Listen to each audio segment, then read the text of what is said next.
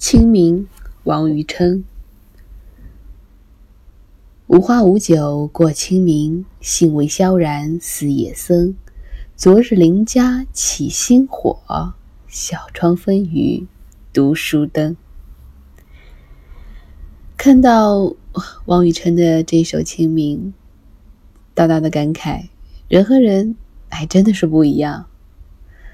无花无酒。就会觉得寂寞清苦了，让我不由得有点想贴标签。你不是个诗人吗？诗人不是应该爱读书的吗？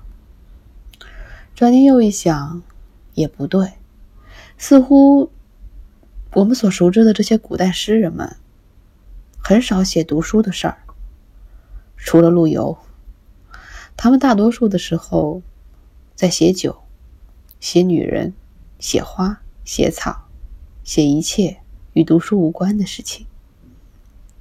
也许正是在生活中，在烟火气当中写出来的诗句，才能够流传，才能够激起读者的共鸣吧。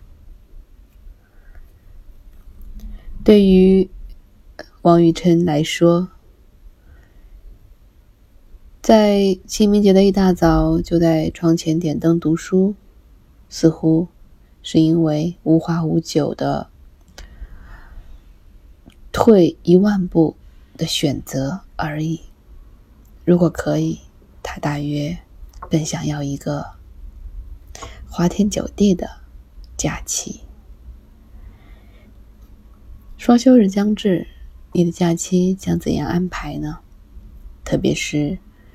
有无数即将结束辛苦高中生活的学子们，你们将迎来的不仅仅是一个双休日了，你们将迎来一个人生最漫长的假期。你们想要怎样度过呢？是旅行，是畅快的疯玩，是谈一场恋爱，还是对你来说读书？本身就是一种休息呢。王禹偁，清明。无花无酒过清明，兴味萧然似野僧。昨日邻家起新火，小窗分余读书灯。我是安吉，感谢你这一周的陪伴，下周再见。